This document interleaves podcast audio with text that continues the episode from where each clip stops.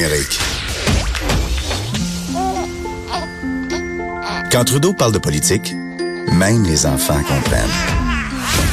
Jusqu'à 13h, vous écoutez Trudeau le midi. Cube Radio. Ça va être une semaine pas mal de célébrations hein, cette semaine. Plusieurs éléments euh, marquants de notre histoire qui seront soulignés. Je pense évidemment euh, au 75e anniversaire du débarquement de Normandie. On va souligner ça le, le 6 juin, donc jeudi. Mais demain et au cours des prochaines heures, on souligne le 30e anniversaire des événements de la place Tiananmen qui ont euh, marqué euh, l'histoire et l'histoire de la Chine plus particulièrement, mais qui auront marqué les esprits euh, un peu partout sur la planète de par, entre autres, la violence des événements.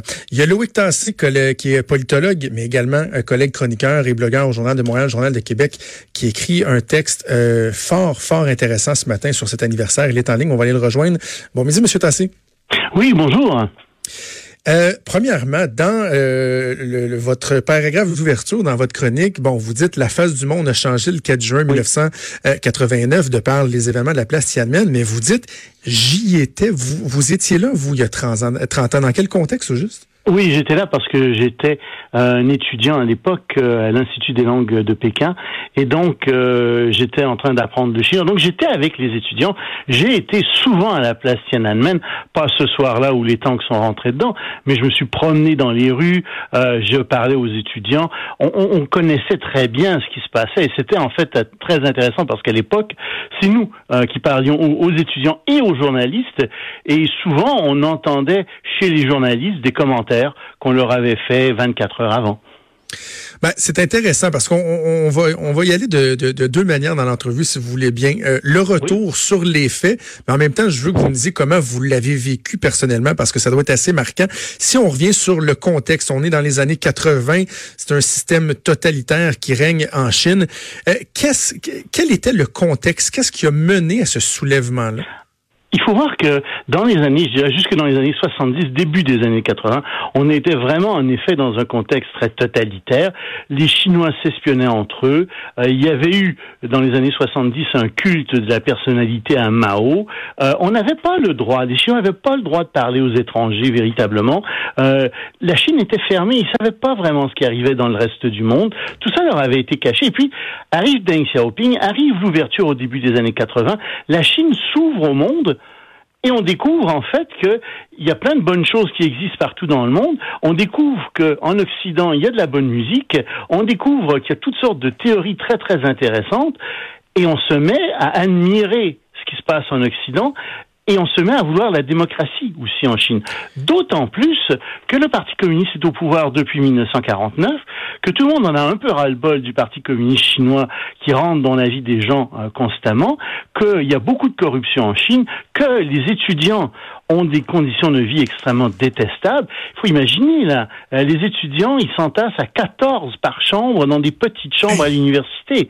Euh, c'est des conditions, encore une fois, extrêmement déplorables. Et donc, les étudiants se préparent à faire quelque chose. Nous, on le savait parce que les étudiants nous en parlaient. À l'époque, il n'y avait pas les téléphones cellulaires comme maintenant. Les étudiants tendaient des fils radio entre les campus universitaires parce qu'il va y avoir, par exemple, une radio euh, étudiante clandestine entre guillemets, qui va être diffusée, qui va se diffuser partout à travers les campus des universités. Donc on savait qu'il allait y avoir quelque chose au printemps. Ce qui va déclencher... Mais, mais je, je, juste avant d'aller plus loin, Loïc, en, 89, là, est-ce, qu'il y a un élément déclencheur? Parce que, tu sais, par exemple, il y a eu des soulèvements plusieurs années plus tard qu'on a pu, par exemple, attribuer euh, à l'arrivée de l'Internet, ou les gens qui prenaient davantage connaissance de ce qui existait dans, l'Occident, ailleurs dans le monde. Mais là, en 89, il y en a, y a deux qu'est-ce qui, qu'est-ce qui, il y en a un qui est un peu long à expliquer parce que ça va être en 89, euh, ça va être le 50e, euh, euh, le 60e anniversaire, pardon, du le 70e anniversaire, je calcule mal, du 4 mai 1919, qui est une date très très importante dans l'histoire chinoise où la population va se révolter pour une première fois. Et c'est à ça que les étudiants se préparent au départ. Mais ce qui va arriver et qui va tout chambouler, c'est qu'un des grands leaders réformistes à l'époque Hu Yaobang va mourir subitement.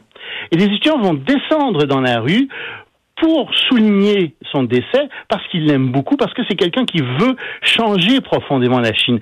Et alors, toutes les manifestations qui étaient prévues pour le 4 mai, en fait, vont commencer dès sa mort. Je crois que c'était le 15 avril, si j'ai bonne mémoire. Ça va commencer à ce moment-là. Donc, tout va être devancé. C'est pour ça que je dis, en fait, il y a deux événements déclencheurs. Mais les gens vont descendre, les étudiants vont descendre dans la rue d'abord en demandant de meilleures conditions pour eux. À ce moment-là, on porte pas tellement attention à eux.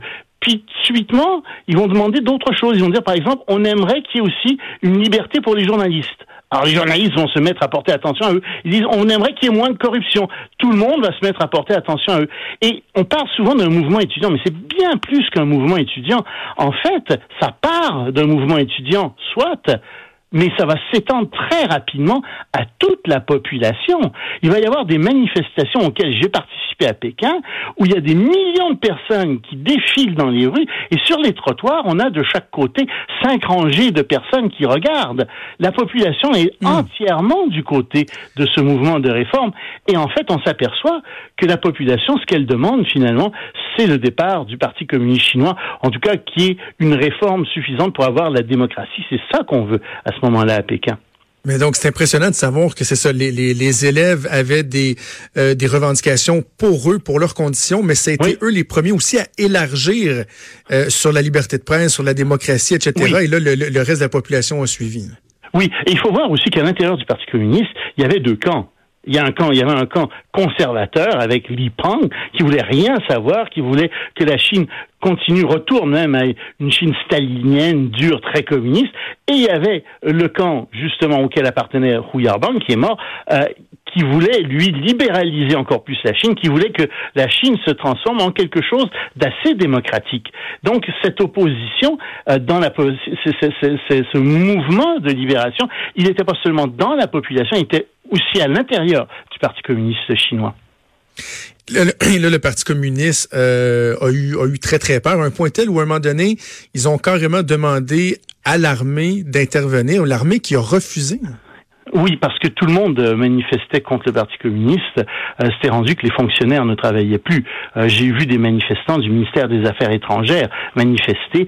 Euh, c'est assez profond là quand c'est rendu là. Alors ils ont demandé à l'armée d'intervenir. Ils ont décrété la, loi martiale et ils ont demandé à l'armée d'intervenir. L'armée n'est pas intervenue. Et je me souviens très bien de gens qui étaient allés se coucher sur les voies ferrées le soir, des personnes âgées, qui disaient ben, si les trains de l'armée veulent rentrer dans Pékin, il faudra qu'ils me roulent dessus. Et en fait, euh, l'armée euh, autour de Pékin, les armées qui étaient basées autour de Pékin, et c'était des armées dont les enfants allaient dans les universités à Pékin, et donc les généraux savaient très bien ce qui se passait. Ils étaient du côté des étudiants, ils étaient, je devrais dire, du côté du mouvement réformiste. Ils sont pas intervenus. Et le lendemain matin, la population était toute joyeuse en se disant, on est en train de gagner, l'armée n'intervient pas. Effectivement, il n'est pas intervenu. Et c'est à ce moment-là que le gouvernement chinois a été obligé de faire appel à ses forces spéciales. Ça, ce sont des gens euh, qui, ce sont des forces qui sont euh, que, tout pays a. Hein. C'est pas que des Chinois qui ont ça, mais ce sont des gens qui sont euh, pour faire image, entraînés à, qui pourraient tuer leur mère sans, cligner des yeux, là, euh, c'est vraiment des forces euh, hyper entraînées. Et ces gens-là, ce sont eux qui sont rentrés dans Pékin les premiers, ce sont eux qui ont, sont rentrés dans Pékin et qui ont été vers la place Tiananmen. Mais il faut savoir que Pékin était barricadé à l'époque. Il y avait à tous les carrefours des barricades, pas seulement à la place Tiananmen, mais il y avait des barricades euh, qui étaient faites avec des autobus. On prenait huit autobus et on les mettait à tous les carrefours et il y avait juste les vélos qui pouvaient circuler entre ces carrefours, ce que je faisais parce que je circulais à travers la ville. Mais il n'y avait pas qu'à Pékin que c'était comme ça. C'était comme ça dans presque toutes les grandes villes en Chine. Donc le mouvement était vraiment très très profond et le gouvernement chinois, encore une fois, le Parti communiste chinois, pensait vraiment qu'il risquait de perdre le pouvoir. Malheureusement, l'armée va rentrer là-dedans, va foncer dans le tas et effectivement va nettoyer la ville. Ça va prendre, euh, ça va prendre quelques jours tout de même. Je me souviens qu'à l'époque, on, a été évacué de Pékin parce qu'on craignait qu'il y ait une guerre civile, parce que les photos satellites montraient que les armées autour de Pékin s'apprêtaient à attaquer les forces spéciales qui étaient à Pékin ça. même. C'était ma question, ça, étant donné que l'armée avait refusé d'intervenir. Est-ce qu'à un moment donné, on a cru que l'armée pourrait carrément combattre les forces d'intervention spéciales? Il y a eu cette crainte-là, c'est ce que vous me dites? Il y a eu cette crainte-là. Et il y a eu cette crainte-là d'autant plus que à Tiananmen même, on avait déposé euh, euh, des, missiles nucléaires à tête nucléaire. On se disait mais qu'est-ce que ça vient faire là? Et qu'on voyait, et ça j'en parlais à des conseillers militaires dans des ambassades, etc. Parce que tout le monde se parlait, il n'y avait pas beaucoup d'étrangers à l'époque à Pékin, et, surtout que on avait été euh, rapatriés vers les ambassades à ce moment-là. Ils nous disaient, ben, ce qui est en train d'arriver, c'est que l'armée des forces spéciales qui sont à Pékin se déploient non pas pour mater une insurrection à l'intérieur de la ville, mais pour soutenir le choc, l'attaque d'une armée qui attaquerait la ville de l'extérieur. Et c'est pour ça, encore une fois, qu'on a été, que les étrangers ont été évacués à l'époque, parce que l'analyse qui était faite était qu'il allait y avoir un conflit armé entre deux factions de l'armée. Heureusement, ça n'a pas eu lieu. Heureusement, l'armée a, réussi à s'entendre, enfin, des gouvernements ont réussi à s'entendre avec l'armée. Mais euh, à partir de ce moment-là, le Parti communiste chinois a pris deux décisions qui ont eu un effet extraordinaire. Enfin, ça va se révéler comme ça dans le temps. D'abord, on va avoir une ouverture économique, oui. Le gouvernement continue à contrôler l'économie, mais euh, euh, si vous voulez, on continue à, moderniser l'économie chinoise. Mais politiquement, à partir de ce moment-là, il n'y a plus aucune réforme qui est jamais envisagée. Et plus que ça, on va tuer dans l'œuf toutes les critiques contre le Parti communiste et le gouvernement chinois. Et donc, c'est pour ça que 1989 est une date extrêmement importante dans l'histoire de la Chine et du monde. C'est que si ça avait eu lieu peut-être après la chute de l'Union soviétique, peut-être que la Chine euh, serait devenue une démocratie et on n'en serait pas où on en est actuellement en Chine, c'est-à-dire avec un pouvoir qui est en train de redevenir totalitaire parce qu'il y a une surveillance des citoyens qui est de plus en plus forte avec les ordinateurs. On, on, les surveille 24 heures sur 24, 7 jours sur 7. Ça commence tranquillement à ressembler sous nos yeux à la Corée du Nord, ce qui est terrible. Et donc on en serait dans une autre situation. Le monde aurait complètement changé. Euh, et, et, et, la Chine peut-être serait une démocratie si euh, ça avait eu lieu un peu plus tard dans l'histoire. Ce que je trouve particulier avec Tiananmen, c'est que euh, lorsqu'on parle de, d'anniversaire, euh, euh, lorsqu'on se, se, commémore des, des, événements de notre passé, souvent c'est des événements qui, par exemple, vont nous permettre de nous dire, ben, on, a appris de ces erreurs-là. Mm. ça a été la fin de, de, de, de, de, de périodes atroces comme les guerres, la chute du mur de Berlin, etc. Mais de la place Tiananmen, est-ce qu'il y a des éléments positif, qui en ressort parce qu'on se dit ça avait donné, ça, donnait le goût d'avoir de l'espoir, des jeunes qui se mobilisent, qui, qui font face au pouvoir, mais finalement ils se sont fait écraser. Puis encore aujourd'hui, les répercussions euh, se font bien sentir. Oui. Oui, du point de vue euh, du Parti communiste chinois, eux vont dire que c'est une excellente chose. Parce que ils regardent l'Union soviétique et ils disent bah la Russie n'est plus que l'ombre d'elle-même, hein, c'est sûr. Ils ont de graves problèmes, ils ont souffert beaucoup. Imaginez ce qui serait arrivé si la Chine était passée par là. Euh, possible que économiquement ils aient souffert. C'est vrai que euh, en Russie euh, c'est pas drôle tous les jours non plus. Euh, c'est bien vrai. Et dans ce sens-là, pour eux, c'est positif ce qui s'est passé à Tiananmen. Mais de notre point de vue, du point de vue de la démocratie, c'est pas du tout positif euh, ce qui s'est passé là. Euh, ça montre que on a écrasé encore une fois euh, dans le sang un mouvement qui était démocratique. Et si on veut vraiment trouver quelque chose de positif, je pense qu'on devrait se rappeler combien euh, il y a peu de démocratie dans le monde. Il y en a tout au plus une cinquantaine sur 193 pays. Et combien la démocratie est fragile, en fait. Et euh, combien il nous appartient tous les jours de nous battre euh, pour que cette démocratie demeure vivante. Êtes-vous resté marqué par ça au niveau euh, personnel? Avez-vous craint pour, euh, pour votre sécurité lorsque vous étiez là, quand tout ça s'est déroulé, ou c'était-tu irréel? Comment vous l'avez vécu? Non, j'ai pas craint tant qu'il euh, il n'y a pas eu de... de parce qu'il y avait un certain ordre. J'ai commencé à craindre à partir du moment où il y a eu des rumeurs de guerre civile. Parce qu'à ce moment-là, on ne sait pas ce qui va se passer. mais sinon, non. Les, les, les, les, étrangers étaient tout à fait respectés de toute façon en Chine.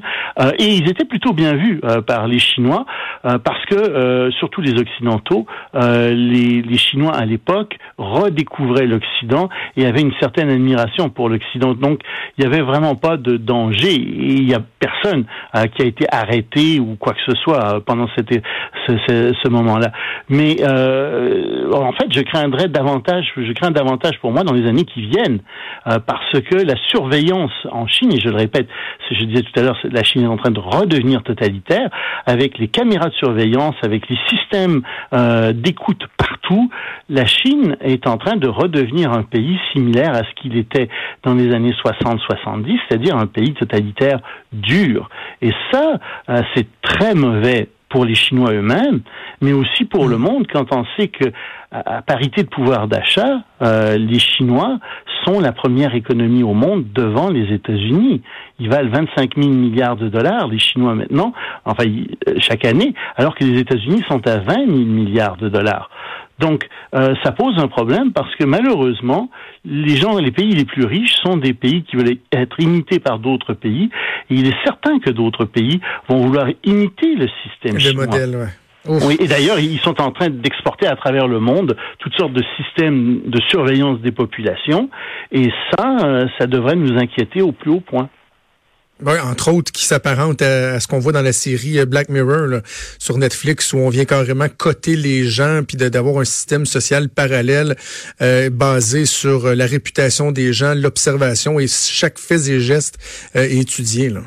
Oui, ils ont une cote. Euh, chaque personne va recevoir. À partir de 2020, on va étendre le système. Il, y a des, il est déjà euh, dans une cinquantaine de grandes villes en Chine, mais on va l'étendre à toute la Chine. Euh, on a, chaque personne va recevoir une cote politique, exactement comme les gens ont des codes de crédit quand ils mm. vont à la banque, et ça va être sur 800 points. Et euh, selon ce que vous dites, si vous visitez vos parents assez souvent, vous avez des points. Euh, si vous traversez au bon endroit la rue, vous avez des points. Euh, si vous vous tenez avec les bonnes personnes, vous avez des points. Mais si vous écoutez une entrevue avec Loïc assez, ben là vous risquez de perdre des points. si vous alors si vous vous tenez avec des personnes des, des, personnes qui qui sont qui ont des des codes plus basses que vous, hop, vous perdez des points. et donc il y a toutes sortes de, cette surveillance fait en sorte que les gens qui ont peu de points euh, ne peuvent plus prendre maintenant euh, l'avion ou le train, ne peuvent pas euh, ne peuvent pas nécessairement même aller au cinéma, etc. Tandis que ceux qui ont une bonne cote de crédit politique peuvent avoir des taux bancaires qui sont meilleurs que ceux des autres. Quand ils montent quand ils prennent l'autobus, ils ont des rabais de 50% sur leur billet d'autobus, etc. Mais tout ça, c'est une façon de contrôler la population qui est assez détestable, et parce qu'effectivement, ça veut dire que vous pouvez plus critiquer le gouvernement, vous pouvez pas critiquer euh, le parti. Et il n'y a pas d'opposition qui est possible non plus au gouvernement. On comprend bien que c'est ça qui est en train euh, de se produire en Chine. Loïc Tasson, on peut vous lire régulièrement dans le Journal de Québec, Journal de Montréal. Merci de nous avoir parlé ce midi. C'est un plaisir. Au revoir. Merci avec Loïc Tasson. On parlait des 30 ans des événements de la place Tiananmen.